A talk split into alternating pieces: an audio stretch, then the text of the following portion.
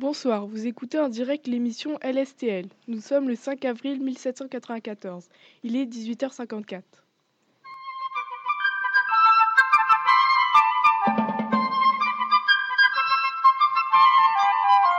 Le verdict est tombé. Georges Danton et Camille Desmoulins sont condamnés à mort. On retrouve notre envoyé spécial en direct de la cellule de Georges Danton. Le procès a pris fin. Danton sera malheureusement guillotiné aujourd'hui. Thelma, pouvez-vous nous décrire les lieux? Bonsoir, je suis dans la prison de la conciergerie qui est très silencieuse. Je marche dans un couloir très sombre et je passe devant les grilles des cellules. Ça y est, j'arrive devant la cellule de Danton. Dans quel état d'esprit se trouve le citoyen Danton? Citoyen Danton, que pensez-vous de ce verdict? Je n'ai pas peur de la mort, et je mourrai avec le sentiment du devoir accompli. Il n'y aurait pas eu des révolutions sans moi.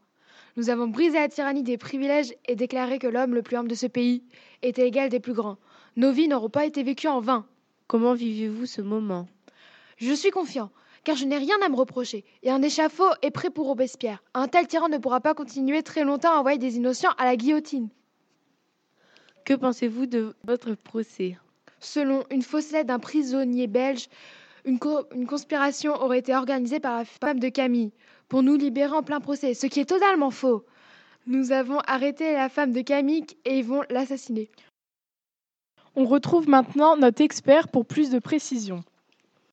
Bonsoir, je vais vous parler de la vie de Danton, né le 26 octobre 1759, à Arcis-sur-Aube, dans une famille bourgeoise.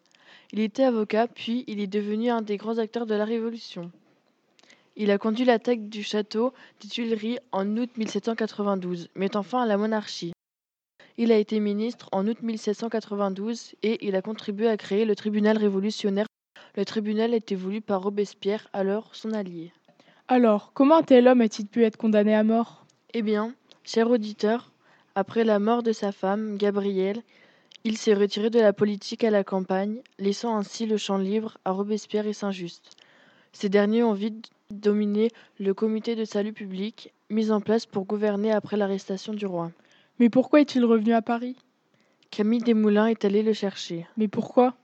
Rappelez-vous, en septembre 1793, la loi des suspects a été votée. Elle a entraîné l'arrestation des milliers de personnes innocentes. Camille Desmoulins a essayé de convaincre Robespierre de cesser cette politique de terreur. Celui-ci a refusé. Alors Camille a persuadé Danton de revenir, le voyant comme le seul capable de s'opposer à Robespierre. Et alors? En arrivant à Paris, Danton, soutenu par Desmoulins et d'autres, a demandé l'arrêt de cette politique de terreur et invoqué la démence. Et comme vous l'a expliqué lui-même, Danton, son procès a été truqué. S'il avait été acquitté, Robespierre, Saint-Just et leurs amis auraient perdu leur pouvoir au comité. Que va-t-il se passer ensuite? Comme l'a dit Danton, un échafaud est déjà prêt pour Robespierre. Merci Suzon, on se retrouve bientôt pour une nouvelle émission.